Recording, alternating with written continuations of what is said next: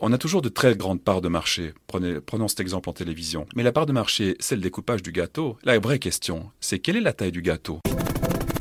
Bonjour et bienvenue dans Be My Guest. Je vous emmène à la rencontre de ceux qui font et de ceux qui pensent le digital. Aujourd'hui, je reçois Pascal Critin, directeur général de la radio-télévision suisse.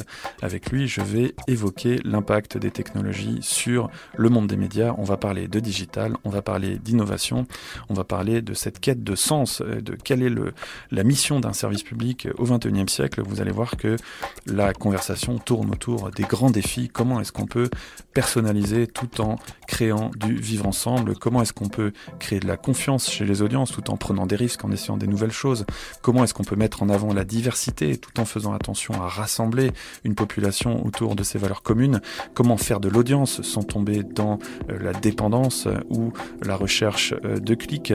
C'est un entretien euh, passionnant qui touche à mon avis à des sujets très très importants, encore plus aujourd'hui en 2019. Je voulais juste remercier mon ami Antoine Drou qui m'a aidé à préparer cet entretien. Be My Guest, présenté par Laurent Haug, en partenariat avec 200 idées et créa, école membre de InSecU. Bonjour Pascal Critin. Bonjour. Vous êtes le directeur général de la radio-télévision suisse. Qu'est-ce que ça veut dire au XXIe siècle? Radio Qu'est-ce que ça veut dire au XXIe siècle? Télévision. Combien de temps vous allez pouvoir vous appeler Radio-Télévision Suisse? C'est vrai que c'est un peu anachronique hein, quand on y pense. À l'ère de YouTube, c'est totalement anachronique, surtout qu'on ne sait plus nous-mêmes tout à fait ce que c'est que la radio ou la télévision. Euh, la radio, c'est euh, évidemment lié au poste de radio, la télévision au poste de télévision. Mais ce qu'on observe évidemment, comme tous les médias euh, audiovisuels, c'est que nos contenus radio et nos contenus télévision sont distribués au-delà de leur poste d'origine. bien sûr sur des plateformes digitales de distribution, sur nos propres plateformes comme sur les plateformes tierces. Hein. Euh, et donc aujourd'hui, c'est très difficile de savoir exactement qui on est. Euh, en fait, je pense qu'il ne faut pas changer de nom tout de suite parce que la radio et la télévision demeurent les médias audiovisuels les plus utilisés, les plus usités, mais euh, leur consommation, leur durée de consommation traditionnelle linéaire s'érode absolument. Euh, et puis, euh, il y, a, un déversement de la consommation sur des, plateformes digitales. Et là, on va, on va en parler parce que ça demanderait beaucoup d'explications détaillées, mais ce déversement change radicalement tout tout, depuis le, toute la chaîne de valeur, toute la chaîne de production. Donc tout ça pour dire ça s'appellerait aujourd'hui si hmm. quelqu'un euh, reprenait, regardait cette institution, la, la, la, regardait avec un regard neuf et on lui demandait voilà maintenant trouver un nom. Je pense que serait le nom le plus adéquat? Parce qu'aussi on dit radio télévision, mais par exemple vous faites vous êtes un média qui fait beaucoup de texte aussi. Oui, alors là-dessus, bon, puisqu'on parle de ça, notre vocation n'est pas de faire du texte, parce que le, texte c'est plutôt la presse, ok? Et donc on a un cadre réglementaire qui est très précis, qui nous demande de faire du texte avec un nombre de signes limité lorsqu'on est sur un certain nombre de domaines comme l'information. Et aujourd'hui, on a même décidé de s'autoréguler en imposant que nos textes soient tous assortis d'une audio et un vidéo. Et donc c'est comme ça que je réponds à votre question. Je pense qu'on s'appellerait soit audio-vidéo suisse soit euh, média suisse, mais c'est un peu prétentieux parce qu'il y a d'autres médias en Suisse. Voilà. Mais il faut qu'on trouve, en fait, euh, faudrait qu'on trouve une appellation assez générique. Et dans le fond, dans le fond, c'est ça. Nous ne sommes pas des propriétaires de tuyaux, nous ne sommes pas des propriétaires de canaux de distribution, nous sommes des propriétaires de contenu. C'est ça, en fait, ce que nous faisons, ce que nous sommes dans le fond.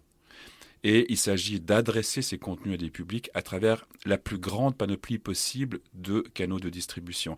Et à cet égard, la Suisse a fait un progrès considérable, on n'y a jamais pensé dans le fond, en 2015, lorsque on est passé de la redevance radio-télévision séparée à une redevance média transversale. Ça nous a conforté dans notre rôle de fabricant de contenu et pas propriétaire de tuyaux. Mais finalement, euh, le, nom de l'organisation est venu du nom des appareils de réception. Ensuite, ce que, vous, ce que je vous ai demandé de, trouver un nom, vous m'avez dit audio-vidéo. Donc là, on arrive sur les formats, mais dans le fond, vous allez encore plus loin. C'est que vous êtes euh, des créateurs de, contenu, vous êtes des gens qui racontaient l'histoire de la société suisse et l'histoire du monde. Et en fait, c'est peut-être ça euh, qui doit être euh, le, point principal, parce qu'aujourd'hui, on voit que, je parlais du texte tout à l'heure, c'est que quand il se passe quelque chose, on va le retrouver en vidéo dans une vidéo d'actu, on va le retrouver en audio, peut-être avec des bouts de la vidéo qui sont repris en audio dans un commentaire, dans une émission de radio. Et ça va devenir une news sur tout un tas de formats jusqu'au télétexte, par exemple, que je vois encore des gens utiliser sur leur téléphone mobile il y, a, il, y a, quelques semaines. On est en 2019 et je trouve ça extraordinaire. Et donc, en fait, vous êtes une organisation qui est vraiment un créateur de contenu et qui devient de plus en plus indifférente et agnostique aux différents canaux qu'elle gère. Oui, d'ailleurs, on pousse le vice assez loin puisque la radio est filmée chez nous et donc diffusée en live en télévision et sur les réseaux sociaux, par exemple. Mais dans le fond, euh, c'est vrai, nous sommes d'abord des, producteurs de contenu, de médias, mais il ne faut pas faire euh, l'impasse sur le fait que le média, euh, le contenant, si vous voulez, influe sur le contenu. Ici, on a développé en fait une réflexion qui s'appelle transmédia. L'organisation transmédia postule qu'on n'est plus organisé verticalement en médias séparés, mais horizontalement en activités thématiques plurimédia. Moi, j'ai l'ambition, avec mes collègues, de construire une RTS horizontale, vraiment totalement horizontale. On a déjà fait un peu le, bout du chemin, mais pas complètement. C'est-à-dire que pour, essayer de, décoder ce que vous dites, c'est qu'on va plus s'organiser en audio-vidéo, mais on va s'organiser en culture, par exemple. Exact. c'est la thématique qui va dominer. Et à l'intérieur de la culture, on a des gens qui vont faire de la vidéo, euh, du son, du texte, etc. On est en, en activité thématique 360 degrés transmédia réellement. Je vais revenir sur ce mot parce que je ne l'ai pas choisi euh, comme ça au hasard. 360 degrés, donc culture, info, sport, euh, on peut décliner ça à l'envie, jeune, divertissement, enfin humour, musique, etc. Parce qu'en fait, on produit du contenu thématique et après, on doit se dire, ok, moi j'ai un message, j'ai un contenu. Où est le public? Quel est le public que je veux toucher? Et comment je le touche? Quel est le média approprié? Ou quels sont les médias appropriés? Et en fait, on arrive dans la notion d'usage. Dans l'ancien monde, la radio et la télévision couvraient le 100% des usages. Aujourd'hui, ils ne couvrent qu'une partie des usages. Et le public consomme différents usages ou certains publics seulement sur certains usages. Et on doit donc se poser la question du public qu'on veut atteindre et de comment lui adresser avec le bon média ou les bons médias. Et ça, ensuite, ça a une influence sur la forme, sur le format. Mais donc, c'est une révolution euh, complète, en fait, ce que vous dites. Exactement. C'est que d'abord, on partait du média, on se dit, voilà, on a une télé, qu'est-ce qu'on va mettre dedans? Et en fait, aujourd'hui, vous faites l'inverse. Vous partez d'une idée et vous dites, à travers lequel des différents canaux de diffusion, on va pouvoir lui donner le plus d'impact et le plus de, force en fait pour qu'elle atteigne les audiences. Voilà, et, c'est pour ça que cette logique transmédia, euh, je pense qu'on a été très longtemps dans une, dans une vision un peu manichéenne du monde où on a dit ouais la radio, la télévision, la presse écrite, ça va disparaître pour faire du digital. Eh bien, ça se passe pas. C'est pas ça qui se passe. La radio ne disparaîtra jamais. Je, fais ici le pari que le flux de radio, le, le, streaming radio, si vous voulez, ne disparaîtra jamais, mais va correspondre à une partie des usages. La télévision ne disparaîtra jamais en tant que telle. On va toujours regarder en télé les grands matchs de foot, certains événements, etc mais c'est seulement une partie des usages. Avant c'était tout, aujourd'hui c'est qu'une partie. Et puis il y a d'autres médias digitaux qui sont chacun des médias différents, chacun des usages différents, chacune des interactivités différentes, etc. Je pourrais continuer longtemps la Ça j'aimerais qu'on en parle en fait. Et des formats différents. Et donc on doit en fait se diversifier sur tous ces vecteurs. Et c'est la logique transmédia. La logique transmédia additionne les usages, additionne les publics, additionne les formats. Ça, c'est une grosse erreur qu'on fait dans le monde de l'innovation. Dès que quelque chose de nouveau arrive, on se dit ça va remplacer tout ce qui est avant. Et en fait, on, se rend compte que les nouvelles technologies ont tendance à jouer des coudes avec l'existant et à prendre une place. Mais voilà, c'est pas parce qu'on a inventé la voiture qu'il n'y a plus de cheval. Euh, le cheval est devenu un loisir de luxe. Euh, voilà, ça n'a pas rendu euh, le, cheval obsolète. Mais ce, ce, mix média, pour moi, est très intéressant parce que je pense qu'on a notre pensée sur le digital évolue beaucoup. Et il y a dix ans, il y avait cette idée que, en fait, tous ces canaux étaient un peu égaux. On disait les réseaux sociaux comme si c'était la même chose Facebook, LinkedIn, Twitter. Et beaucoup d'entreprises, par exemple, prenaient le même contenu et le mettaient sur chacun de ces canaux, puis espéraient que ça, ça génère des clics, des likes et des choses comme ça. Aujourd'hui, on comprend que tous ces médias, d'abord, il y en a des nouveaux qui se rajoutent. Hein. On pense à Instagram qui est très à la mode en ce moment, à Snap il y a 2-3 ans, dont on parle plus trop. Mais on comprend que ces canaux ont des rôles complètement différents et des possibilités différentes. On ne va pas pouvoir toucher les personnes d'une même façon. Vous, vous êtes actif sur énormément de, ces canaux ou de ces plateformes, sais pas comment on pourrait dire. Est-ce que vous pourriez euh, descendre un peu dans le mix pour nous expliquer le rôle de ces différents canaux et comment en fait est-ce qu'ils travaillent ensemble, les synergies entre ces canaux? Effectivement, on est présent sur, sur beaucoup de canaux et maintenant on doit euh, faire attention de faire des priorités parce qu'on n'a pas des moyens extensibles à l'infini.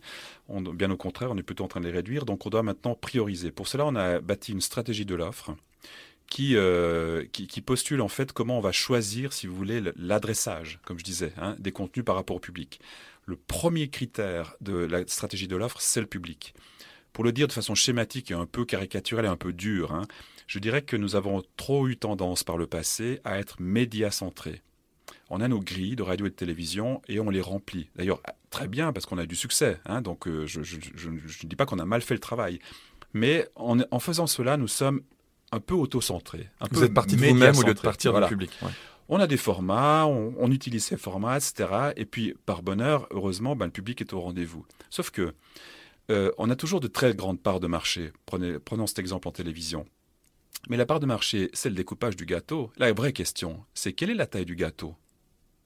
Est-ce qu'il grandit ou est-ce qu'il rétrécit? Ou est-ce qu'il rétrécit? On peut continuer à avoir la plus grande part, la plus grande tranche d'un plus petit gâteau. Et c'est un peu ce qui se passe. La durée de consommation radio et télévision chez les jeunes, classique linéaire, chez les jeunes, en 6 ans, ici en Suisse romande, a réduit de 35 à 40 ouais, Ce qui est énorme. Mais ce que vous dites aussi, c'est que sur les réseaux sociaux, on retrouve votre contenu. Alors donc, la question, c'est de savoir euh, qu'est-ce qu'on adresse sur la radio et la télévision et qu'est-ce qu'on adresse sur les autres. Et ici, ma foi, on doit, on doit prioriser. Et donc, un, on, on est, au lieu, pas média centré, mais public centré. On va chercher le public et on va se demander comment on peut toucher les publics plus âgés, les publics plus jeunes, les publics qui sont plutôt urbains, les publics qui sont un peu moins urbains, les publics qui sont peut-être plus conservatifs, qui sont un peu plus innovants, etc. nous, on doit toucher tous les publics. On n'a pas de, jugement de valeur du public. Les publics qui veulent plus de sport, puis un peu moins de ceci, ceux qui veulent beaucoup plus de contenu d'approfondissement, puis un peu moins de, divertissement, etc. Et on doit euh, chercher comment on les touche. Puis là, on doit fixer nos priorités. Parce que si on est présent pour tous ces publics sur toutes les plateformes, on n'y arrivera pas avec nos moyens. Donc on est en train d'opérer ça. Vous êtes en train de spécialiser en fait ces canaux. Vous vous rendez compte que la télé va marcher avec une certaine démographie. Alors je vous donne un exemple très concret. Prenons la culture par exemple. La culture aujourd'hui, on pourrait dire que la plus grande partie de nos moyens, elle est, elle est en fait investie dans une chaîne de radio qui s'appelle Espace 2. Cette chaîne de radio, comme toutes les chaînes de radio et de musique classique dans toute l'Europe, a une audience qui s'affaiblit. Ok. Donc, nous devons nous dire où est le public qui attend des contenus culturels, mais qui n'écoute plus Espace 2 Est-ce qu'on peut dire qu'il ne nous intéresse pas? Un service public n'a pas le droit de se dire ça.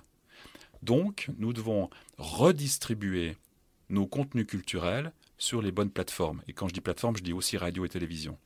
Et donc, on va faire deux pas en arrière et, considérer ce qu'on doit mettre sur une chaîne de radio Espace 2, quitte à la profiler, par exemple, à dire OK, Espace 2, c'est une chaîne de musique classique, beaucoup plus profilée, et redistribuer les contenus culturels par les non-musiques classiques sur d'autres vecteurs, à commencer par d'autres chaînes de radio, Vertigo sur la première, qui marche très très bien, puis en télévision, peut-être qu'il faut inventer de nouveaux, culturels, euh, nouveaux rendez-vous culturels en télévision, et sur des réseaux sociaux avec une marque RTS Culture Digitale. Autre exemple. Aujourd'hui, on constate, les études le montrent, que 53% des jeunes en Suisse ne s'informent plus à travers les médias. 53% n'ont plus besoin de nous. La question, c'est pas de les blâmer, c'est de se dire qu'est-ce que nous faisons pour les toucher là où ils sont? Et en fait, je pense qu'on n'en fait pas assez.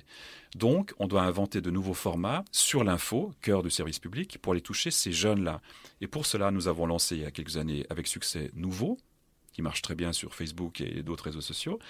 Nous avons lancé Tataki qui fait pas de l'info, mais on voit que c'est possible d'aller toucher une cible très très réduite entre 15, euh, disons 20 ans. Et puis, on est en train de réfléchir à, ce qu'on appelle chez nous Info M35, l'info pour les moins 35 ans, sur du digital et de la télévision, pourquoi pas. Et là, l'idée, c'est de créer une offre nouvelle, originale, avec un nouveau style, un nouveau format, mais qui reste de l'information crédible, pertinente, etc. Mais en fait, vous parlez beaucoup de, ces plateformes tierces. Vous dites les, les gens, 53% euh, des jeunes ne, s'informent pas avec nous, mais en fait, ils s'informent avec vous en passant par des réseaux sociaux, euh, dans certains cas en tout cas, parce que c'est assez frappant.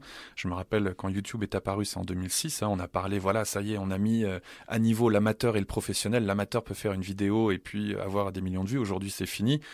quasiment 100% du contenu qui est fait, qui apparaît sur YouTube et en tout cas qui marche, c'est du contenu qui a été repris par une télé, dans le meilleur des cas publié par la télé elle-même mais en fait c'est votre contenu qui arrive. Et alors il y a toute cette problématique de, du bras de fer en fait entre vous et le public. Aujourd'hui s'est installé de nouveaux intermédiaires, alors que parenthèse, mais la révolution technologique nous promettait moins d'intermédiaires, des coûts plus bas, etc. Bref, la fin des monopoles, on, en est très loin. Mais aujourd'hui vous avez ces intermédiaires et il y a 10 ou 15 ans d'ailleurs les médias ont été les premiers à tirer la sonnette d'alarme en disant attention, on a un problème avec des plateformes comme euh, Facebook et Google qui en fait bah, maîtrisent le, flux de trafic et euh, peuvent un peu euh, bah, gérer ça à leur bon vouloir. on vous avait pas été trop entendu, on vous a dit que vous résistiez à l'innovation, que les médias étaient trop conservateurs.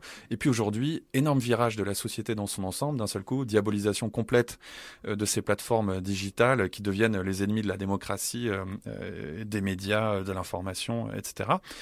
Comment est-ce que euh, vous approchez aujourd'hui, avec tout ce, nouveau contexte, cette relation avec ces plateformes tiers qui, elles, ont réussi à s'imposer, à devenir le tuyau par lequel doit passer le contenu pour atteindre les jeunes générations? Tous les médias se posent cette question aujourd'hui. On est vraiment à un virage historique. Euh, ce virage historique, qui s'est amorcé lorsque Facebook a modifié ses algorithmes à la fin de l'année dernière, si je ne me trompe pas. Et là, tout d'un coup, il a privilégié la communauté plutôt que les contenus, disons, les médias, etc. Et là, toutes nos audiences ont chuté brutalement. Et donc, euh, tout d'un coup, on s'est dit, mais dans le fond, est-ce qu'on n'est pas en train de mettre tous les œufs dans le même panier? Est-ce qu'on n'est pas en train de, de vendre les bijoux de famille? Parce que, et c'est d'autant plus important pour un média de service public, euh, c'est important pour un média commercial aussi qui doit avoir ses contacts hein, pour euh, se valoriser. Mais disons, pour nous, philosophiquement, c'est très important parce que si euh, ceux qui décident de la pertinence pour le consommateur, pour le public, ce qui décide de la pertinence d'une information, c'est des algorithmes à but commercial, c'est la fin du service public. Le service public en Europe sont en train d'amorcer une réflexion profonde, en train de se dire est-ce qu'on ne devrait pas reprendre la maîtrise de nos contenus. Exactement, parce que là, vous, êtes, vous avez un intermédiaire qui a un, intérêt qui n'est pas aligné avec le vôtre. Exact. C'est-à-dire que lui va, par exemple, essayer de mettre en avant le contenu qui lui permet de, qui est le plus rentable, donc sur lequel il va pouvoir mettre le plus de pubs, et vous n'allez pas pouvoir contrôler quelle publicité vient. Par exemple, vous avez une interdiction de, enfin, vous avez en tout cas des contraintes au niveau de la publicité de par votre régulateur, et Facebook, qui est en Californie, lui, peut mettre des pubs euh, sur votre contenu, euh, dont il garde euh, l'immense majorité. Euh, des, revenus. Alors il y a cette question-là, et puis il y a la question après des données, parce qu'on sait bien que l'or noir aujourd'hui c'est les données. Euh, elles ont une valeur marchande extrêmement grande pour ces, ces, opérateurs, évidemment, et il n'est pas juste que ces opérateurs fassent du business sur les données que nous lui fournissons à l'insu de notre plein gré. Il n'est pas juste, car le public qui euh, nous consomme, il a aussi le droit de nous consommer, entre guillemets, gratuitement, sans enjeu économique derrière. D'autant plus que vous disiez que vous êtes en train de recentrer l'organisation sur le public. Exact. Voilà, vous Et ça, c'est la troisième composante, c'est qu'on a besoin de savoir ce qui intéresse le public pour lui adresser les bons contenus. D'accord? Dans une vision de service public qui, au lieu d'enfermer sur des centres d'intérêt, les ouvre les ouvre, pousse à la curiosité. On a d'ailleurs à cet égard, par exemple, par parenthèse, développé, on est leader avec dans un groupe de l'Eurovision, de l'IBU, on est leader, nous, la RTS, euh, pour construire des algorithmes de curiosité de service public, pour aller ouvrir sur d'autres thématiques. Et la SSR va développer une plateforme numérique à partir de l'année prochaine euh, qui vise exactement à faire circuler ces contenus. Vous vous intéressez sur un contenu, vous avez l'habitude de regarder le contenu dans la télévision de votre langue, la RTS par exemple en français, mais sachez qu'à SRF, en allemand, on a aussi produit un contenu, on, vous le donne, sous-titré, adapté, etc. Bon. Eh bien, nous, on, est en train de développer maintenant une politique de data et en fait, on arrive dans un, moment de décision qui est vraiment crucial. Si vous voulez avoir la, maîtrise des, des datas pour pouvoir euh, aller dans cet esprit de curiosité de service public, il faut les collecter, il faut les maîtriser, il faut donc un login. Est-ce que le login est compatible avec un service public qui se veut généreux, ouvert à tous? Hmm. C'est une vraie question de fond, un peu philosophique. Hein. Moi, je pense que de plus en plus, la réponse c'est oui, c'est compatible.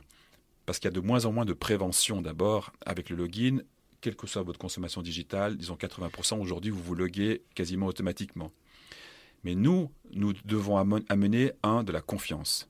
Si vous nous donnez vos données, vous êtes certain que nous n'en ferons pas un usage commercial. potentiellement, il y a toutes les questions politiques, de respect de la vie privée, d'identifier le bord politique d'un téléspectateur de par les vidéos qu'il a consommées. Voilà. Et puis ensuite, c'est d'établir un, un, catalogue de prestations qui justifie que lorsque je me logue, euh, j'ai accès à beaucoup plus de prestations de services, disons, que ce que je pourrais avoir lorsque je regarde le live euh, sans login.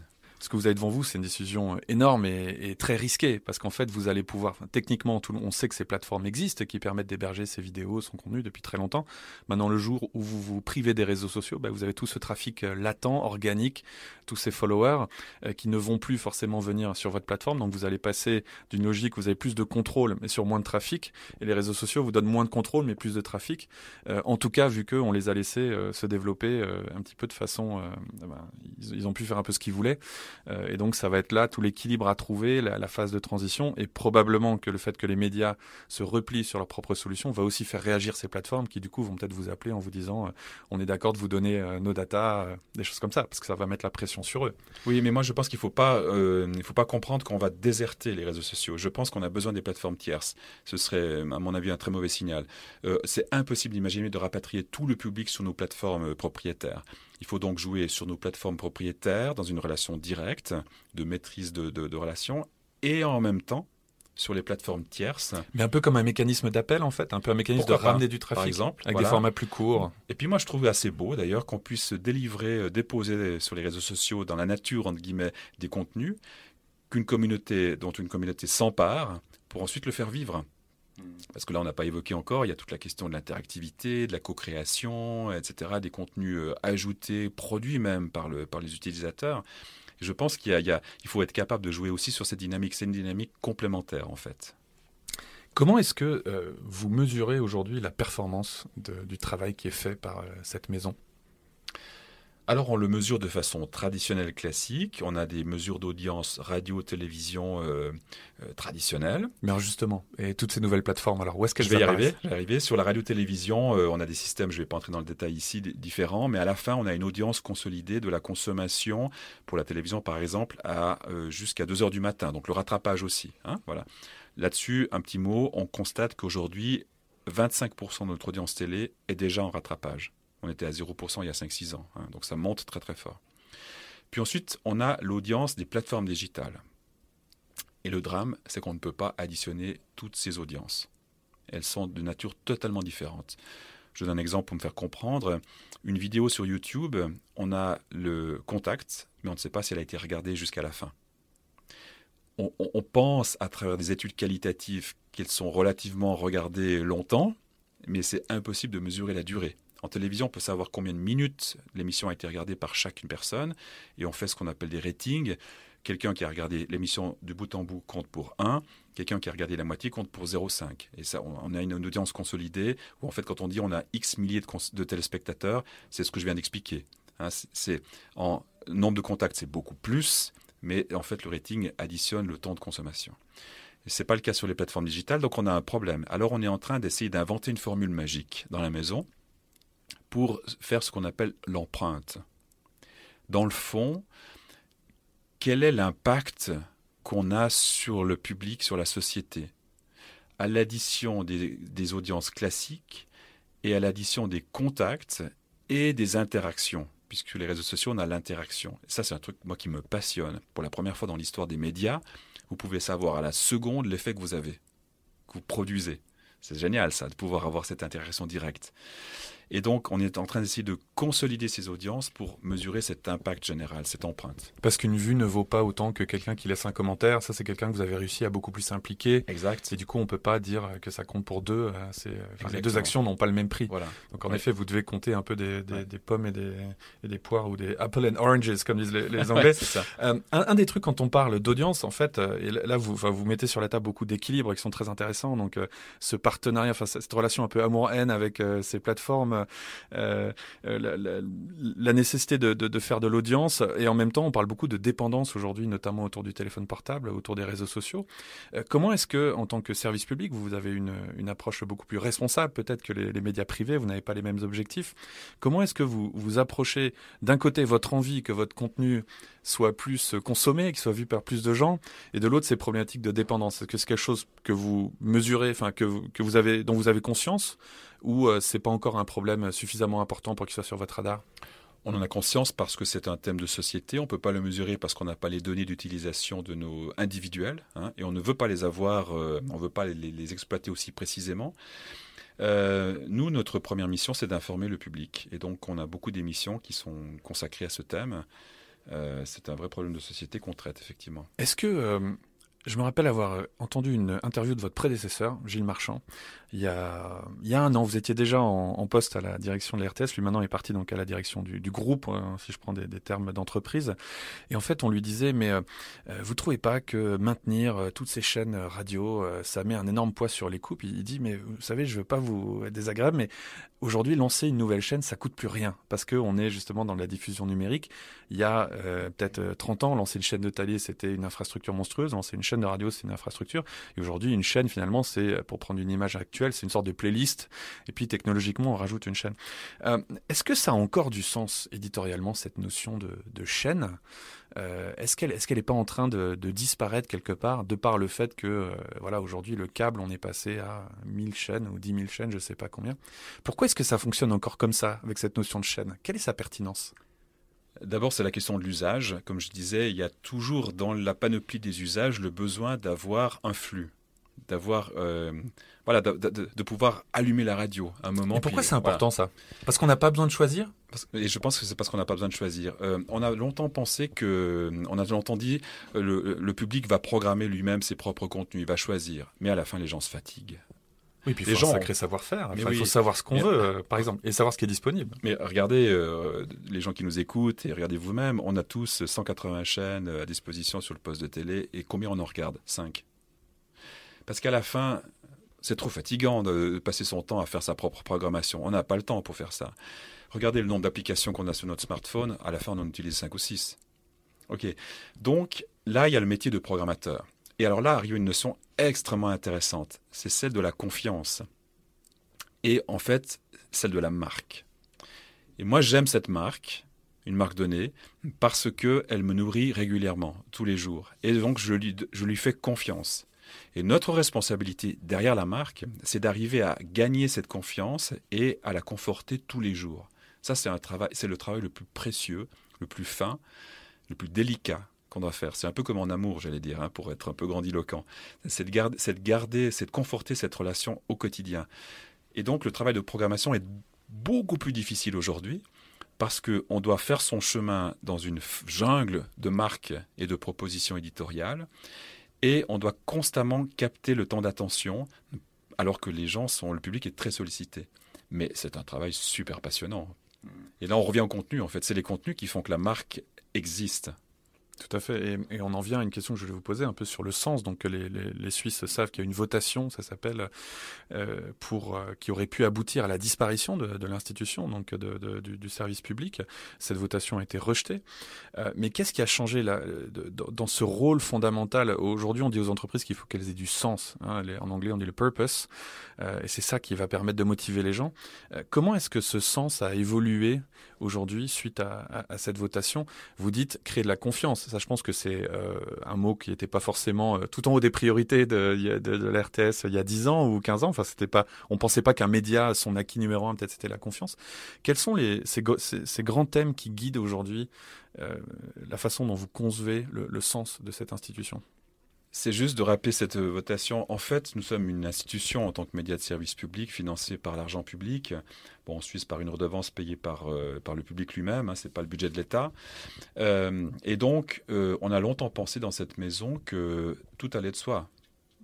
Jamais, mais vous pensez jamais, quelqu'un aurait cette idée saugrenue de, supprimer les médias publics, de renverser la table. Eh bien oui, en Suisse, la question a été posée. Elle a été l'objet d'un débat public intense. Elle a été votée un dimanche après-midi par le peuple suisse et heureusement, euh, disons, elle a été tranchée assez radicalement à 72%, 72% à peu près. Mais nous, ça nous a beaucoup secoué. Parce que, disons, on s'est, rendu compte à quel point rien n'était acquis. Plus rien n'est acquis. Y compris les institutions les plus solides. Et donc, euh, et, que peut-être la démarche, ce que vous disiez tout à l'heure, c'est que la démarche venait peut-être un peu trop de l'intérieur et on, on, allait vers un public en disant voilà ce qu'on a pensé au lieu de, de se remettre à l'écoute des besoins. Et la force, moi j'étais très impliqué aussi personnellement, comme Gilles Marchand, comme tous les, les, dirigeants ou même beaucoup de collaborateurs de cette maison, collaboratrices, la force de, ce, de cette campagne en Suisse, qui a duré en fait plus que les trois mois habituels. Hein. Il y a une pré-campagne très très longue pour différentes raisons. La force de cette campagne, c'est que on a entendu à la fois l'attachement du public, mais à la fois son exigence de dire il y a des choses qui doivent changer. Il y a des choses qui doivent changer dans l'attitude. Euh, longtemps, on nous a dit, vous êtes arrogant. Vous êtes un peu sur vos acquis, sur vos certitudes. On a, une, on a une grande belle tour de 16 étages, de 17 étages à la télévision à Genève. Et donc, on dit, c'est votre tour d'ivoire. On ne sait pas trop ce qui se passe là-dedans. La première mesure, c'est d'être non plus dans une posture traditionnelle des médias, verticale, top-down. Nous, on a l'info, on la distribue. C'était le cas il y a 20 ans. Dans une, et passer à une situation horizontale. On est en fait beaucoup plus modestement au milieu de la place du village, ou peut-être parfois dans les bords de la place du village. Et notre rôle, ça change le rôle des médias et du journalisme. Notre rôle, c'est pas de donner l'information que le public n'a pas, parce qu'il a l'information. Notre rôle, ça n'est pas d'être les experts qu'il n'est pas, parce que dans le public, il y a beaucoup plus d'experts parfois que dans nos rédactions. Notre rôle, c'est de participer à l'animation du débat public et peut-être d'ouvrir les lucarnes et de dire, OK, dans ce débat, il y a peut-être une voix que vous n'avez pas entendue. On va l'amener. Il y a peut-être un décryptage que vous n'avez pas perçu, on va l'amener. Il y a peut-être une profondeur d'analyse à laquelle, euh, quand on surfe à l'écume euh, des, informations, on n'a pas, on n'a pas perçu. D'où le travail d'enquête, par exemple, de reportage, qui est essentiel, que le public n'a pas les moyens de faire. Et là, on peut apporter quelque chose. Donc, moi, je pense qu'on a. La première chose, c'est qu'on a changé de posture. On est, on s'est mis, j'allais dire, à la hauteur du public, horizontalement, au milieu de cette place du village. Et la deuxième chose, comme média public, c'est de dire, nous sommes très différents des médias commerciaux ou des médias étrangers. Si le public paye 365 francs par année, un franc par jour pour nous, c'est que ça doit valoir le coût. Et ce coût, c'est la différence. Voilà. Dans le grand concert médiatique, on apporte une autre voix. En fait, si j'essaie de, mettre des mots sur ce que vous me dites, c'est que vous, vous, réinventez l'institution autour de certaines notions comme la proximité. Donc l'idée, on n'est plus dans une tour d'ivoire, on est au milieu, euh, on est, un participant parmi euh, des, dizaines euh, dans ce débat. Le côté transparence, vous avez lancé un truc que je vois beaucoup dans mon flux RTS, qui est l'info verso, où vous montrez comment travailler une rédaction, les doutes qu'il peut y avoir dans la tête d'un journaliste, les difficultés de couvrir. Là, il y avait un truc sur, on enregistre au mois de, mai 2019, il y avait un truc sur le feu de Notre-Dame, les, les dilemmes que ça pose, c'est spectaculaire, qu'est-ce qu'on montre jusqu'où. Et il y a aussi ce côté décodé, c'est-à-dire que euh, quelque part la guerre de la rapidité de l'information n'est plus n'est pas très intéressante, et donc vous faites prendre un pas de recul, vous amenez, comme vous dites, des nouvelles voix dans le débat. Il y a un mot que vous n'avez pas encore prononcé, qui à mon avis fait partie aussi, qui serait un peu une quatrième notion que, moi je sens émerger beaucoup de l'RT, c'est la notion de lien. Mmh. Cette idée que euh, j'ai interviewé Bernard Rappa il y a, il y a quelques, quelques mois et euh, je lui parlais de ce discours qu'on entend aujourd'hui, que le délitement de la société, de la démocratie, date un peu de l'arrivée des réseaux sociaux. Il lui disait non, non, moi j'étais correspondant aux États-Unis dans les années 80 quand les, les, les câbles, les, les, chaînes câblées sont arrivées et c'est là qu'on a commencé à avoir une fragmentation des discours où on pouvait s'enfermer dans une bulle et les bulles de contenu elles datent des chaînes câblées de bien avant. Voilà. Et à mon avis ça date encore. Moi qui suis français, on peut passer sa vie à lire l'humanité dans une certaine bulle idéologique ou Le Figaro est dans une autre bulle idéologique. Bon, donc ça c'est un très vieux problème. Mais euh, qu'est-ce qui. J'ai l'impression que vous dites, euh, par exemple, dans une interview, vous avez dit que vous étiez là pour créer une identité commune euh, à la Suisse. Est-ce que vous pourriez m'en dire un peu plus sur ce rôle de, lien, de, recréer du lien peut-être entre les citoyens du pays autour de problématiques communes, d'un vocabulaire commun, de, de ces choses-là? Ça, c'est une partie de la différenciation, c'est que nous sommes un média public suisse, et donc notre première mission, c'est d'aider à faire société. Euh, surtout dans un monde où euh, il y a une fragmentation euh, énorme dans, le monde des médias. Hein. Je viens tout à l'heure de parler de la fragmentation des usages, et donc si on commence à, adresser de façon personnalisée des contenus, on pourrait dire mais là vous faites fausse route parce que vous êtes en train de fragmenter totalement la société. Et là je reviens à la marque. L'addition de ces individualisations, de ces fragmentations, elle est portée par une marque, RTS. Et derrière la marque, c'est pas qu'un logo, c'est pas qu'un logo, c'est une valeur. Si les gens, je reprends mes mots, font confiance à la RTS, c'est parce qu'ils disent là, il y a une crédibilité. Là, il y a, quand, je, consomme RTS, je sais qu'on parle de choses qui m'intéressent. Donc forcément aussi de choses qui me concernent ici en Suisse. Voilà. Et, nous avons l'ambition, en fait, d'arriver à rassembler le plus grand nombre possible de personnes habitant la Suisse, pas seulement ceux qui ont le passeport suisse d'ailleurs, habitant la Suisse, pour aider à faire société suisse à faire société en Suisse romande, à, regrouper ces communautés. Donc à la fois, nous, en termes d'approche, nous cultivons des communautés parce que chacun a des, a des, attentes spécifiques. Il ne faut pas aller contre ce, ce, cette tendance, c'est pas possible. Mais au-dessus de ces communautés, on pense qu'on peut les rassembler. Et là, on est en train de réfléchir, par exemple, on pourrait imaginer que dans la communauté, vous avez des, influenceurs, vous avez des gens qui, chez nous, sont des gens qui, euh, sont un peu euh, les porte-voix, les porte-images de ces communautés. Ok? Ce qu'on pourrait imaginer pour passer d'une communauté à l'autre, c'est que ces influenceurs se, retrouvent sur des thématiques. Euh, à l'époque, on faisait des collaborations inter-chaînes, et maintenant on peut faire des collaborations inter-verticales sur les réseaux sociaux.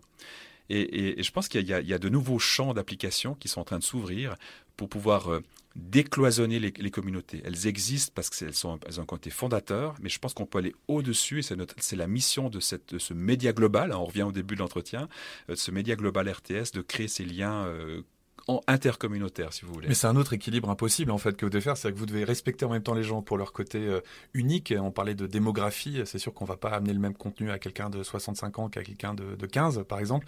Et en même temps, vous devez pousser les gens à se mélanger. Vous devez les pousser à se rencontrer. J'y crois. Et à ne surtout pas les, les, enfermer. Non, mais la, vie est comme ça. Le business c'est comme ça. Il faut toujours gérer des contradictions. Et en fait, il faut comprendre que c'est pas ou, que c'est et. Ce que vous disiez par rapport aux réseaux sociaux tout à l'heure, c'est pas les médias contre les réseaux sociaux. Il va falloir trouver les médias et les réseaux sociaux ensemble. Et vous savez pourquoi je pense que c'est possible parce que à, l'époque, où c'est encore le cas bien sûr aujourd'hui, parce que la télévision n'a pas disparu, nous, nous sommes une télévision généraliste.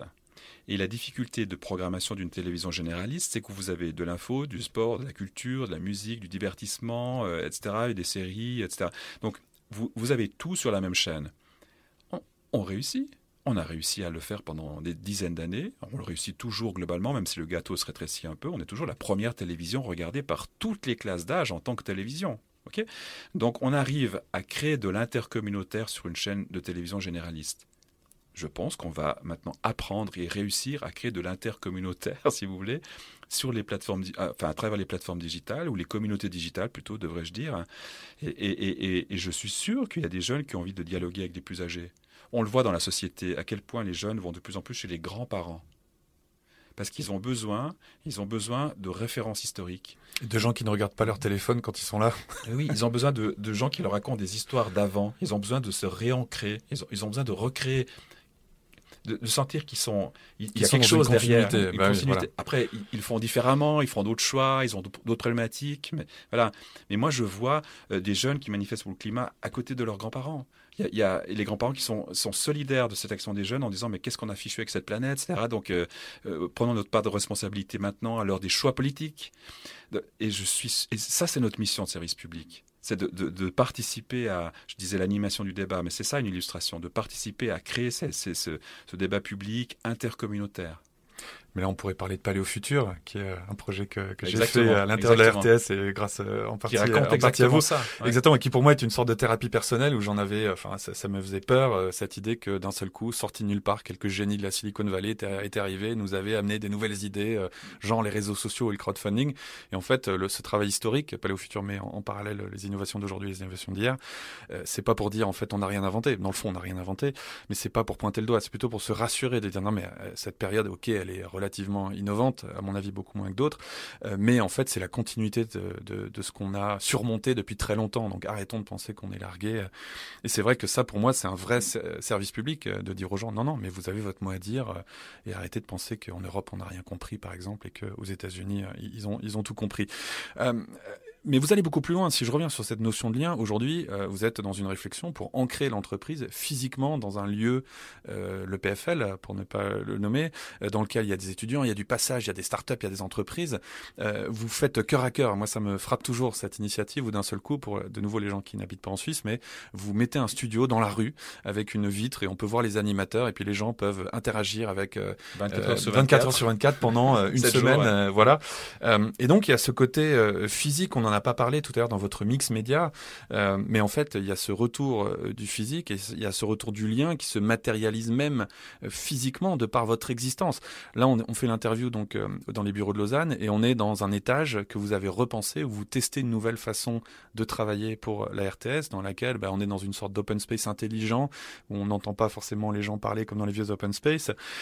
mais voilà, en fait, cette notion de lien, vous êtes en train carrément de la vivre dans la façon dont vous travaillez, dans la façon dont vous êtes ancré dans le territoire territoire. Oui, la, digitalisation, la virtualisation n'a pas supprimé la nature et donc le, réel. Hein.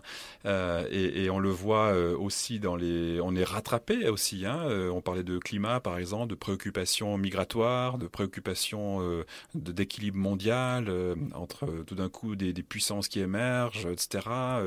toutes les, les crises politiques, populistes et autres, elles traduisent justement le fait que ce repli sur soi aussi, hein, face à cette mondialisation, c'est les signes, disons, plutôt négatifs d'une situation bien réelle. C'est que les gens, dans le fond, à la, à la, base, ils ont des préoccupations euh, chez eux, concrètes. Voilà, il ne faut pas vivre que dans les nuages. Mais ils vivent aussi dans les nuages. Et donc, euh, il y a cette aujourd'hui, là aussi, c'est du et, c'est pas où. Il y a aussi cette, cette double, ce double champ de tension. Eh bien, pour nous, comme médias, il existe très fortement on est dans le nuage, si vous voulez, en termes de virtualisation. On virtualise euh, toutes nos infrastructures. Euh, on, digitalise, on, a digitalisé toute notre production complètement. On est en train de virtualiser, nos bureaux. On est en train de changer toute notre organisation qui passe de hiérarchie verticale à complètement horizontale. À l'heure où on parle, là, euh, mai 2019, on lance avec nos managers des ateliers, des lunchs de réflexion pour réfléchir sur notre nouveau management. Je ne peux plus être cadre ou manager aujourd'hui comme je l'étais il, y a cinq ans. C'est un nouveau mindset, un nouvel état d'esprit. Tout ça, ça, se modifie, mais en même temps, la proximité, être proche des gens, être chez eux, leur parler d'eux-mêmes, etc. Et en même temps, on va de plus en plus sur le terrain. Il y a Cœur à Cœur dont vous avez parlé, il y a notre présence dans les festivals. Il y a une autre émission qui me vient à l'esprit, qui marche vraiment très fort, euh, c'est une émission qui s'appelle Caravane FM. C'est un concept qu'on a repris à une télévision belge. Et en fait, qui va dans des lieux clos, prisons, des, hôpitaux, des lieux un peu fermés comme ça. Et après, on a aussi en Suisse quelques villages un peu perdus. Les habitants de ce village m'excuseront, mais, euh, mais j'ai beaucoup d'attachement parce que c'est un village qui est proche de chez moi, en Valais d'ailleurs, entre autres, auquel je pense. Ils sont un peu loin euh, des axes de la route, etc. Et en fait, dans ces, dans ces lieux se créent des communautés de vie. Hein. Et notre idée, c'est d'amener une radio temporaire pendant deux jours, une radio qui, qui, qui, parle de, qui, se, qui se fait fi des radio de ce lieu. Et en fait, vous savez ce qui s'est passé, c'est que la première émission qu'on a faite sur ce terrain-là, c'était dans un hôpital, donc dans, dans, un EMS, donc dans un lieu pour les personnes âgées.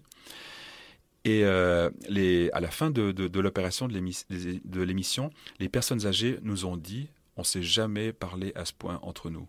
En fait, on ne se connaissait pas il y avait énormément de richesse qui est sortie. On se rend compte que son voisin, on a plein de points communs avec. Euh. La vieille dame, elle venait se raconter au micro comme on fait aujourd'hui, des choses qu'elle n'avait jamais racontées en, déjeunant avec euh, la pensionnaire d'à côté. Et, et, en fait, ça c'est très beau parce que là, nous remplissons notre rôle de média, d'abord, de mettre en relation les gens. On remplit notre rôle de média de service public, d'aller donner de la valeur aux gens. Hein. Les gens, c'est pas des objets de consommation c'est pas c'est pas des consommateurs, c'est des citoyens, des citoyennes. Voilà. Euh, on, c'est des choses banales de vie, etc. C'est ça le vrai sens. C'est ça le vrai sens d'un média. Un média, c'est puis on crée la communauté, on crée la communauté comme je disais. Puis ensuite, Faire on filme tout ça et on en fait une émission qu'on diffuse et qui a un succès considérable en télévision et on augmente la communauté. Tout d'un coup, il y a des gens qui prennent conscience de ce que vivent certaines personnes, certaines situations, etc. Voilà. Pour moi, c'est porteur de grands sens, de grandes valeurs et de grands sens. Oui.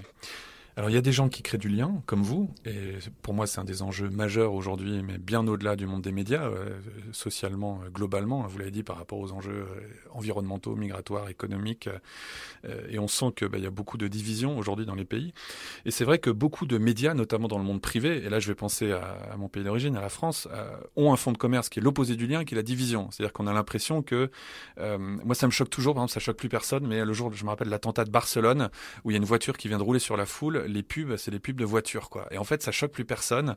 Euh, et en fait, on, a, on est pris, ces médias sont pris dans une logique qui est plus il va se passer un truc dramatique, plus les gens vont regarder, plus les gens vont regarder, plus les pubs vont être vues, et donc plus ils vont gagner d'argent. Donc ils ont quelque part besoin de l'opposé du lien, ils ont besoin de la crise, ils ont besoin euh, de, du drame pour gagner de l'argent. Comment est-ce qu'on va, d'abord, est-ce que vous êtes d'accord avec ce, constat? Euh, Et deux, comment est-ce qu'on va sortir de ça? Comment est-ce qu'on pourrait corriger le modèle pour que ces télés privées euh, aient quelque chose à dire quand ça va bien Bon, moi je vais être modeste, je ne vais pas donner des leçons à des gens qui vivent euh, uniquement de, des produits commerciaux. Nous, avons la chance d'avoir une, redevance qui couvre euh, trois quarts de nos besoins. Cette chance, c'est pas un oreiller de paresse, c'est, elle est assortie d'un, mandat, d'une mission. Et c'est pour cela que, que la mission est d'aller toucher tout le monde, y compris ceux qui n'ont aucun intérêt commercial. Mais pour répondre à votre question, elle est essentielle cette question, parce qu'en fait, il est vrai que la crise fait vendre. C'est absolument vrai. Et, ça, c'est notre faute à nous d'ailleurs. Moi, je ne pointe pas les doigts vers les médias, mais dès qu'il y a un attentat, on est tous collés devant notre télé. Donc c'est notre faute à nous. Et, puis, ce qui est vrai aussi, c'est qu'on a longtemps, disons, cultivé le journalisme des mauvaises nouvelles, le journalisme de crise. Il y a aussi, et ça fait partie du journalisme, et c'est une mission qu'on doit aussi adopter, le journalisme d'enquête parfois qui va, qui va pointer là où ça fait mal. Alors, c'est ce que les gens appellent, c'est sensationnel. Moi, je, c'est pas vrai. C'est pas le but, c'est pas de chercher la sensation c'est de remplir notre rôle d'aussi éveiller à la vérité, éveiller à la réalité. Hein. on, doit être cet aiguillon. Et de créer une vérité partagée. Voilà. Mais au-dessus de tout ça, ou à côté de tout ça plutôt, pas au-dessus, à côté, il y a aujourd'hui toute une réflexion qui commence à, poindre, chez nous aussi, de ce qu'on appelle le journalisme constructif, le journalisme de solution. Moi, je crois beaucoup à ça, non pas parce que j'ai envie qu'on raconte que les trains qui sont à l'heure dans la gare, ça nous intéresse personne, et ça ne nous intéresse pas. En revanche, comme médias de service public, nous nous adressons à des citoyennes et des citoyens. Ceux qui vont changer le monde, c'est eux, c'est pas nous.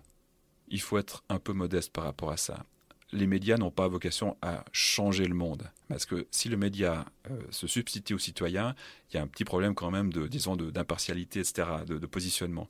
Dans le fond, c'est le public qui va changer le monde. Donc on doit donner le maximum d'informations au public pour qu'il puisse prendre en responsabilité ses décisions. On doit animer tous les débats avec toutes les opinions, toutes les opinions, dans le respect de la loi bien sûr, pour que le public puisse se forger son opinion. Et on doit aussi montrer ce qui marche, pour que le public puisse dire, mais si on montait ça en puissance, ces initiatives un peu locales par exemple, si on arrivait à en faire quelque chose de plus universel, c'est ça le journalisme constructif, c'est d'aller chercher les leviers de la transformation donc c'est une, c'est un, schéma que je vois beaucoup, euh, qui est quelque part assez ironique. Par exemple, si on prend le monde de la musique, aujourd'hui, les musiciens doivent retourner euh, faire des performances devant leur public, ce qui était leur business model il y a 100 ans, avant l'invention.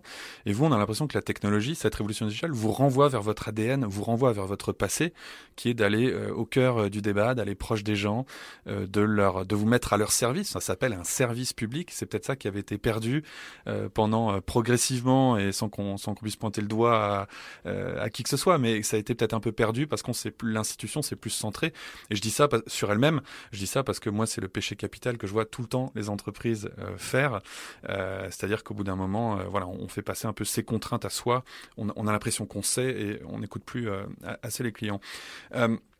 Il y a une, une, génération dont on parle beaucoup. Alors moi, je suis pas, j'aime pas beaucoup ces, ces comment dire, généralisations autour des générations, mais c'est les, les, fameux millénials. Et un des un des comment dire un des piliers du discours euh, technologique, euh, c'est de nous dire qu'il y a une rupture totale euh, dans les usages, que c'est une génération complètement différente, donc qui est née avec un smartphone dans les mains et qu'elle ne fait rien pareil que les autres. Bon, et vous, les millénials, vous êtes en contact avec eux de deux façons. c'est une partie de votre audience et c'est une partie de vos employés. J'aimerais vous entendre sur votre constat. D'abord, les millénials audience. Est-ce que vous voyez vraiment une rupture dans les usages de consommation de contenu avec cette génération. Est-ce qu'il y a vraiment un avant et un après Et est-ce qu'il est vraiment situé sur cette génération-là? Oui, oui, il y a un changement objectif, euh, mais je reviens à cette logique transmédiale. Les millénales consomment toujours de la télévision, mais simplement beaucoup moins que les, générations précédentes. Mais alors attention, télévision, on dit quand on est assis devant son écran, est-ce que quand on regarde une, séquence de l'RTS sur YouTube, on est devant la télévision ou pas? Dans, votre réponse. Non, euh, alors c'est compliqué parce que à la ils sont devant l'appareil télévision moins à la base, c'est de la télévision, voilà. Mais ils sont moins souvent devant l'appareil télévision, mais ils y sont toujours. Dans cette classe d'âge, nous sommes la première télévision regardée. Toujours. Simplement, je n'ai plus les chiffres en tête, mais leur part, dans leur usage, leur part de télévision est beaucoup moins grand que dans les autres générations. Cette génération, ce sont des omnivores médiatiques. Moi, je les appelle comme ça. Si on regarde la population générale qui est marquée par les générations plus âgées en termes de poids démographique, eh bien, dans cette population générale, il y a dans le niveau, euh, même avec la presse, il y a deux médias qui sortent nettement du lot en termes de pénétration, de nombre de personnes et de temps passé. c'est clairement la télévision, clairement, c'est la plus grosse planète tout en haut dans le tableau, puis la radio, un peu plus petite mais au milieu, puis en dessous, assez bas, la presse euh, et les plateformes digitales, etc. Ça, c'est la population générale. 2017. Les, les jeunes, c'est en fait cinq planètes de toute la même taille les unes sur les autres. C'est pour ça que je les appelle les omnivores médiatiques. Et dans ces planètes, il y a télévision, radio, il y a, euh, il y a euh, le WhatsApp et, les, plateformes de ce genre, il y a euh, Spotify, les streaming audio, etc. Donc il y a toutes sortes de consommations éclatées. Et puis, et puis des frontières qui sont impossibles à tracer, parce que je pense à 120 secondes, qui est cette séquence radio que vous avez commencé à filmer et qui fait un carton sur YouTube.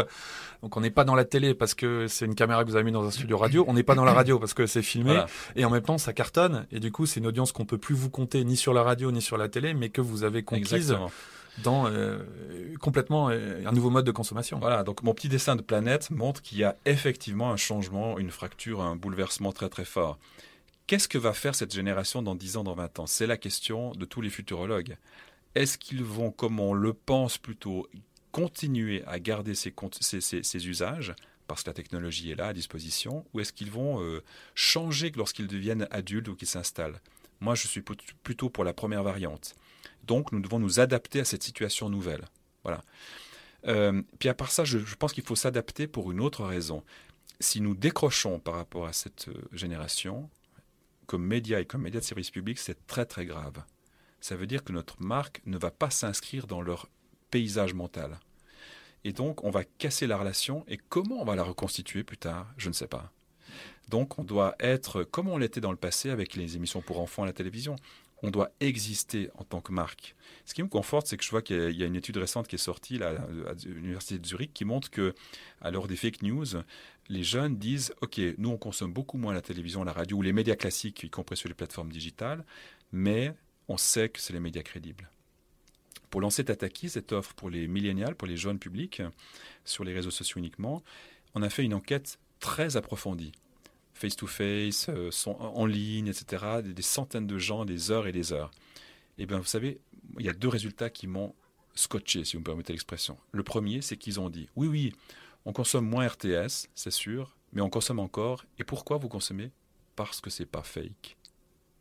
Eh bien moi, je dis, quand un média, la première déclaration, les gens disent c'est pas fake. On en revient à la confiance. Eh ben, on a gagné. Euh, mm. Un directeur de marketing, il est aux anges quand il entend en ça. En fait, c'est marrant. C'est comme si euh, ils étaient d'accord de, descendre dans une bulle où c'est un peu plus désordonné, un peu plus bordélique. Voilà, Instagram, on regarde des vidéos pour rigoler. Mais ensuite, pour aller vérifier quelque chose ou pour avoir une info sérieuse, pour se faire une opinion, voilà, finalement, c'est comme s'il y avait une séparation entre médias entre guillemets sérieux et peut-être forme d'entertainment qui prend la forme de, vidéos, de, de sons, mais qui ne sont pas finalement euh, des, médias de l'information. Et la deuxième info, je vous la glisse, c'est que en termes de personnification, ils adorent euh, les humoristes, type euh, les deux Vincent de 120 minutes dont vous parliez, un humoriste qui est sur les réseaux comme Thomas Wiesel, ça, ça ils adorent. Et ils nous disent Darius Rochebin, c'est-à-dire le présentateur du téléjournal historique. Pourquoi Darius Rochebin C'est un repère, exactement. Et ça, c'est ma petite histoire avec les grands-parents. Alors, Darius Rochebin n'est pas un grand-parent, c'est pas ça que je veux dire, mais c'est le repère, c'est le côté ah, il y, a quelques jalons comme ça qui structurent un peu. Puis après, on, fait du slalom là autour, mais disons, voilà, on a besoin de mais se rassurant. C'est ce qu'on disait tout à l'heure. Ça permet de s'ancrer puis de dire qu'on fait partie d'une communauté parce que voilà, vous tombez sur quelqu'un au bout du monde, il va connaître Darius Rochemin, puis ça fait un lien. Enfin, franchement, c'est la, place du village. C'est la place du village, exactement. C'est une. Et je me rappelle avoir parlé avec des gens qui, qui bossaient dans le sport, genre les Jeux Olympiques, des grands mm. événements. Puis en fait, c'est vraiment cette notion d'expérience partagée. Quoi. Si on a mm. été à un match où quelqu'un a aussi été, euh, ça nous crée un lien entre nous. Et voilà, il y a tout ce, ce travail du lien derrière qui est, à mon avis, essentiel. Euh, euh, beaucoup d'entreprises, euh, donc je vous ai fait parler du sens, quand on parle d'attirer ces jeunes employés, on vous dit tout de suite il faut avoir du sens, donc je pense que là vous êtes assez fort, le sens est assez clair. il faut se battre, et, hein, vous savez, et on en a besoin. Oui, oui, mais en tout cas la, mission est là. Ensuite, mm. l'accomplir, c'est bien sûr une difficulté, puis plus une organisation est, importante, plus, plus c'est un défi. Si maintenant on parle de ces millénials en tant qu'employés, comment est-ce que vous faites pour les attirer et est-ce que vous devez leur proposer des choses différentes des générations précédentes Là, on a beaucoup de travail à faire. Là, on n'est pas encore assez bon. Euh, la part des, jeunes générations, des millénales dans notre population d'employés est trop faible. Elle est très très faible. Euh, j'ai le chiffre qui, je n'ai plus en tête, mais je veux dire, elle est, elle est assez marginale. On est plutôt, alors on est en moyenne d'âge autour des 45 ans. On n'est pas une si vieille entreprise, mais on entre chez nous assez tard. Mais vous êtes quand même décalé par rapport à, vos audiences. oui, on est décalé par rapport aux audiences. Les employés sont beaucoup plus âgés en moyenne que les audiences. Ouais. Ensuite, on a une deuxième difficulté, c'est que la jeune génération, elle tourne beaucoup plus que la plus âgée.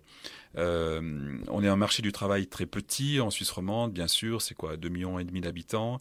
Euh, on est évidemment le média audiovisuel principal. On connaît la crise de la presse qui fait que dès qu'il y a un journal, un titre qui ferme, tout le monde arrive chez nous, frappe à la porte. Donc, disons, on est un employeur médiatique extrêmement fort ça ne me, ça ne, je, n'en tire aucun bénéfice parce que ça nous met trop de responsabilités sociales. C'est pas possible qu'on puisse, qu'on soit, disons, le, je veux pas dire le seul média, mais qu'on soit à ce point qu'on ait une telle responsabilité sur le marché médiatique. Alors, on a un, éditeur qui est très fort, hein, Média, un autre aussi très très fort, Ringier. Heureusement, ça se, ils investissent beaucoup aussi, donc ça, ça s'équilibre un peu. Mais, mais ce que je veux dire, c'est ça, c'est problématique. Alors, mais les jeunes, eux, euh, ils n'ont pas ce, ils ont pas cette prévention. Ils viennent voir puis si ça leur plaît pas, ils sortent. Et puis ils créent leur propre boîte, et puis ils aménagent leurs horaires, et puis ils ont d'autres envies, et puis ils viennent travailler six mois chez nous, et six mois après ils reviennent, plus tard. Ça, ça nous pose des problèmes d'organisation. Ça nous pose des problèmes aussi en termes de, de, management, euh, RH, quoi, hein, professionnel. Et ce qui me frappe aussi, c'est qu'ils veulent prendre tout de suite des responsabilités. Et puis là aussi, il faut faire un peu de notre, autocritique. Dans les médias, euh, chez nous en particulier, il y a un peu une, une source de progression professionnelle socio-professionnel, si vous voulez, qui prend un peu de temps. Hein. Tu vas faire tes classes d'abord en région, tu reviens après en, en, centrale, tu travailles dans la centrale, dans la grande rédaction, où, euh, voilà, où il n'y a pas des individus qui, sortent du lot comme ça. Puis après, tu vas peut-être prendre la production, puis après, puis on, monte les échelons. Puis un jour, tu deviens chef. Et donc, et donc le jeune, il n'a pas le temps d'attendre. Et, puis surtout, ce, ce, il veut de l'individualisation, il veut être pris euh, pour lui-même et pas rentrer dans un schéma et suivre un schéma qui a été fait pour les autres. Et quand on les débriefe, dans le fond, quand ils partent, on les débriefe. Hein, ils disent pourquoi vous partez? D'abord, ils disent oh mais je vais revenir. Ça c'est intéressant, ok? mais je vais voir ailleurs un petit moment, ok, très bien. Et puis ils partent parce que ils trouvent qu'on a des super conditions de travail. Ils trouvent que, disons, euh, on est, c'est bien, on peut faire des tas de choses, mais on peut pas prendre assez vite des responsabilités. Et c'est quoi les responsabilités? C'est pas d'être chef, c'est de mener un projet, c'est de faire rapidement quelque chose. Ils, ils, ont, ils ont une certaine urgence. C'est très bien d'ailleurs. Hein. Et ça, je reviens à cet exemple de changer de mindset pour le management. Le but n'est pas de devenir chef. Le but est de produire quelque chose rapidement, de produire du sens, de la valeur, du contenu, de mener un projet de transformation, mais très vite. Faites-nous confiance, donnez-nous les clés de la maison et on vous fait quelque chose. On a fait une jolie expérience ici. Euh, c'est qu'on a donné les clés de la rédaction TV euh, pour faire le journal au moins de 35 ans un tiers de la rédaction TV chez nous a moins de 35 ans. Et ils ont dit, on aimerait bien prendre un peu le pouvoir. Et alors, le Bernard Rappa, dont vous parliez, a dit, ben, prenez les clés de la rédaction et vous faites le journal le 31 octobre 2018. Euh, et là, euh, ils ont vraiment fait tout seul. On leur a dit, vous avez le plateau télé, on peut changer un certain nombre de choses, mais on ne peut pas le reconstruire.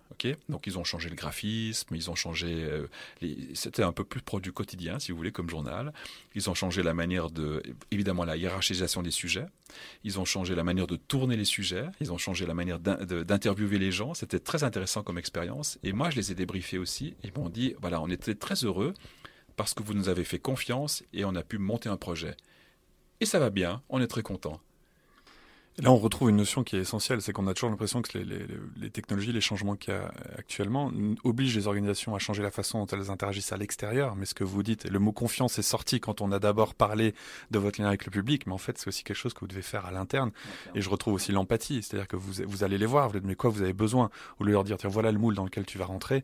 Euh, moi, ça me rappelle euh, quand je, des fois, j'aide des gens à, à, à trouver des, des, boulots sur le marché du, du voilà, le, le marché suisse roman. La première question que me pose un si je lui propose un poste dans la finance, il va me dire est-ce que je vais devoir mettre une cravate?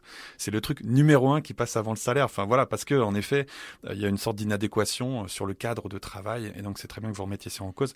Et quand je vous écoutais, je me rappelais, euh, en ce moment, il y a ces deux auteurs hyper intéressants, Nicolas Bouzou et Julia de Funès, qui tournent beaucoup, qui ont écrit ce livre qui s'appelle La comédie inhumaine, pour justement dénoncer le côté inique du travail.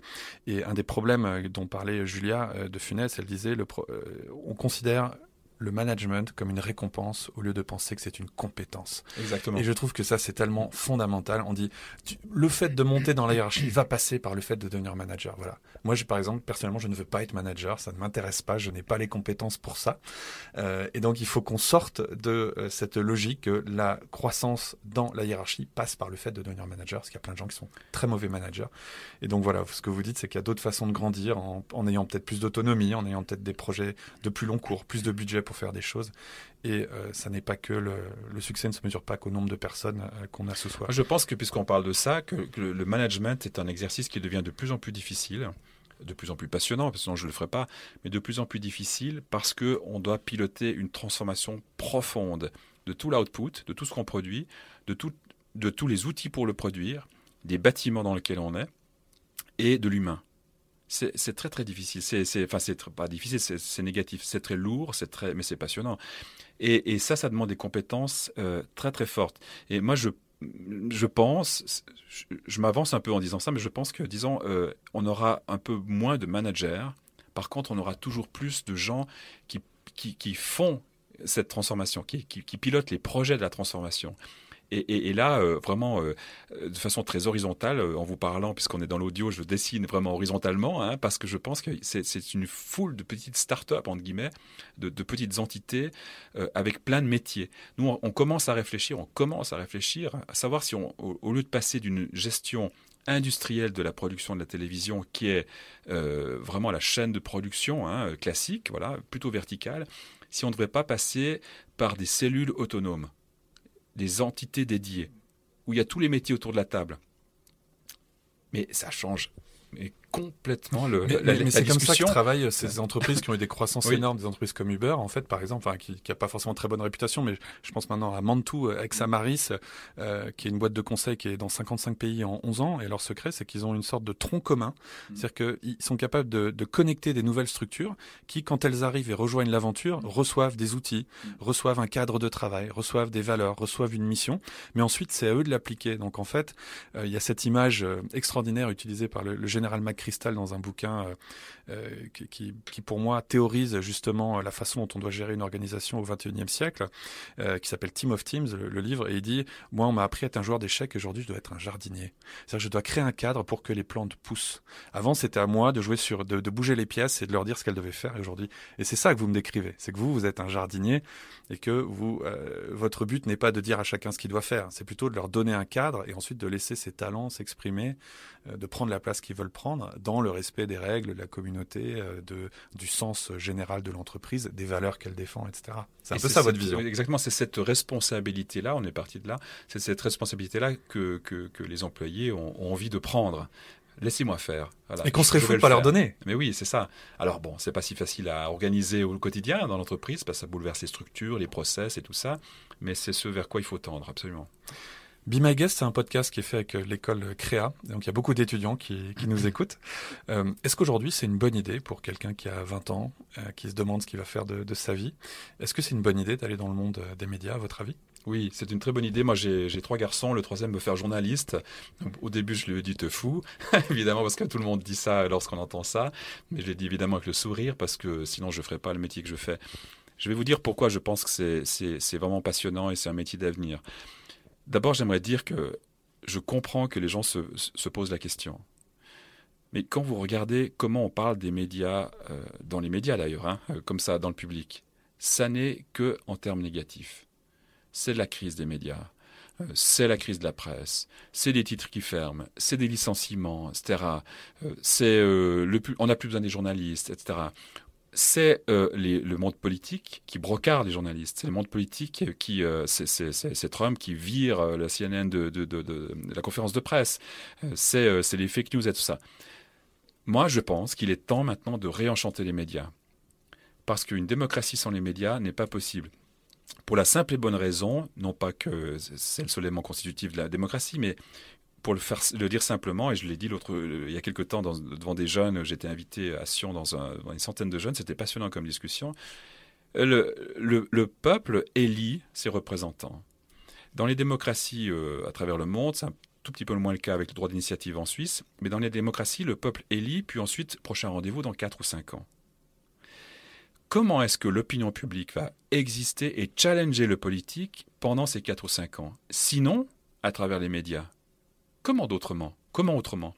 Les médias qui doivent refléter l'opinion, la faire exister, aller chercher sur le terrain l'opinion publique pour challenger les, politiciens, et les médias qui doivent aller observer le monde politique, parfois le critiquer, parfois enquêter, je le disais tout à l'heure, pour restituer ce que le politique ne veut peut-être pas montrer au public. Hein eh bien, ce relais entre le peuple qui élit et ses représentants, c'est le rôle des médias. C'est pour ça qu'il est essentiel pour la démocratie.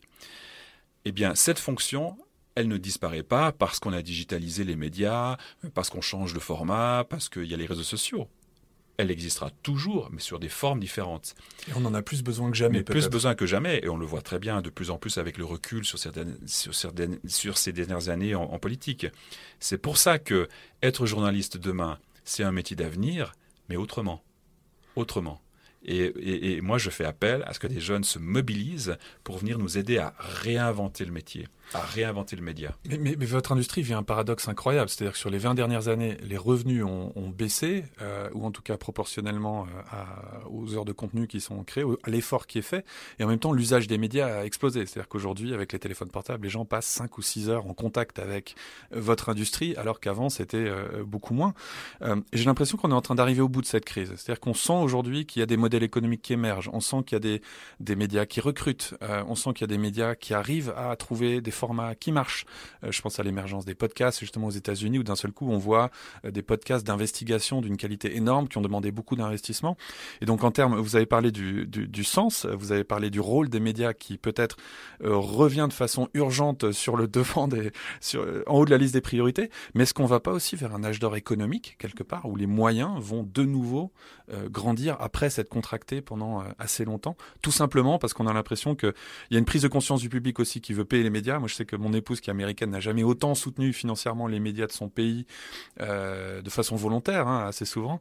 Euh, et aussi, on a l'impression que ça y est, ça redevient rentable, qu'on peut regagner de l'argent avec le contenu.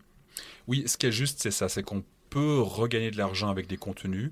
On l'observe de plus en plus. les gens prennent, le public prend conscience de la valeur du coût du contenu ils prennent conscience qu'un contenu euh, gratuit, c'est un, contenu qui n'est pas nécessairement de bonne qualité. Il faut bien financer la qualité. Je pense qu'il y a une prise de conscience lente, mais qui se fait. Euh, en revanche, je ne sais pas encore si euh, on va considérablement augmenter les revenus. ce qu'on observe, c'est que la publicité, par exemple, elle se dépolarise complètement. en Suisse, par exemple, la, presse avait grosso modo 2 milliards de, de pubs il y a une dizaine d'années. Elle en a plus qu'un milliard ce qui explique sa crise profonde. Pendant ce temps, à l'heure où on se parle, il y a 2 milliards et un peu plus de pubs online en Suisse, dont 1,5 milliard sur les moteurs de recherche. Création de valeur journalistique, zéro. Les fenêtres publicitaires suisses, les chaînes étrangères françaises en Suisse romande par exemple, qui viennent euh, faire du marché publicitaire chez nous, elles gagnent plus d'argent que le média audiovisuel public suisse. Et on en revient à ce, qu'on disait tout à l'heure, c'est que vous êtes en train d'engager, c'est de rapatrier les audiences vers vous pour reconquérir ce gâteau. Mais en tout cas, ce que vous dites, c'est que, euh, ça rejoint ce que je viens d'expliquer, c'est que le gâteau a grandi.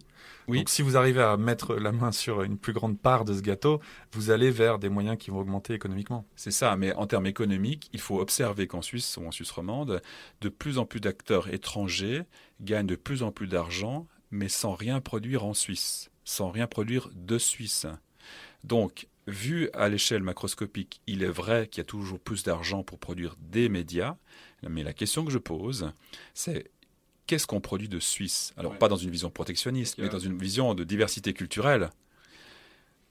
La somme des budgets de tous les services publics européens, 64 radios et télévisions publiques de toute l'Europe, c'est 12 fois moins de budget que les GAFA mais ils produisent les services publics deux fois et demi plus de contenu que les GAFA. Et c'est ça le grand bouleversement du monde économique, du, monde économique médiatique. Le grand, combat quelque part. De le mot combat est pas juste parce que c'est qu'il y a toujours plus de médias, il y a toujours plus de contenu qui circule, mais quelle est la part de contenu original produit? Et quelle est la part de contenu original produit dans les différents pays européens. Et puis quelle est la contribution sociale? Parce que là, on peut aussi parler de l'imposition des GAFA, qui voilà. un problème. Et finalement, derrière la production de contenu, c'est quelle est la part de notre identité qui se déploie dans sa diversité culturelle. Et là, la situation est assez alarmante. Moi, ce que j'entends quand je vous écoute, je me dis c'est pas forcément un problème que le marché seul va pouvoir résoudre. Et ça me fait penser, euh, ayant grandi euh, en France, euh, à la loi Toubon, par exemple, où pareil, on a pointé du doigt en disant ah c'est un scandale, vous êtes en train de limiter l'innovation. tous les ados, on écoutait de la musique américaine. D'un seul coup, il fallait balancer un quota de chansons françaises. et aujourd'hui, quand on voit ce qu'ont fait les Chinois en protégeant leur marché domestique de ces plateformes et qui du coup maintenant ont une industrie qu'ils maîtrisent, alors avec des fois des agendas politiques qu'on peut critiquer, mais on se dit que c'est pas si bête euh, finalement. Et donc ce que vous, euh, j'ai l'impression que ce que vous dites, c'est que euh, il faut peut-être pas laisser le marché régler ce problème parce qu'il y a des gens qui ont réussi à tricher entre guillemets en étant en Californie, à venant faire de l'argent, extrayant de l'argent du marché suisse. Il faudrait peut-être une intervention du régulateur pour mieux protéger le marché et au fond ramener tous les acteurs autour d'une question fondamentale, c'est que vous êtes en train d'utiliser un territoire, vous êtes en train de, de, de, de comment dire, de sortir de la valeur d'un écosystème, mais qu'est-ce que vous lui apportez? C'est un peu ça euh, le, résumé. Et je vais prendre sur moi parce que vous-même vous avez dit que le but c'est pas de diaboliser les plateformes, mais voilà, moi je pense, c'est moi qui le dis, c'est pas vous, euh, qu'il y a en effet une tension qui s'est créée et que euh, les Gafa aujourd'hui doivent vraiment se poser la question du sens justement et peut-être la crise que vous avez connue à travers Nobilac, ça leur ferait du bien de la connaître et ça leur permettrait de se recentrer sur sur les besoins des gens qu'elles qu'elles au fond elles doivent servir. Une dernière question. Euh, moi, ça m'intéresse beaucoup parce que votre rôle aussi, c'est de préparer euh, cette organisation à l'avenir.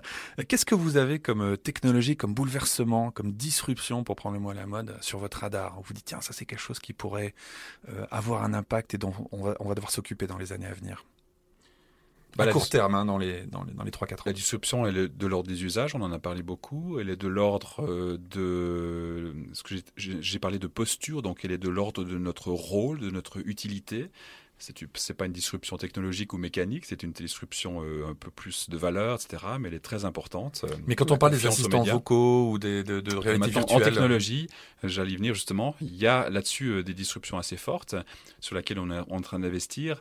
C'est par exemple effectivement les, les, les, objets connectés.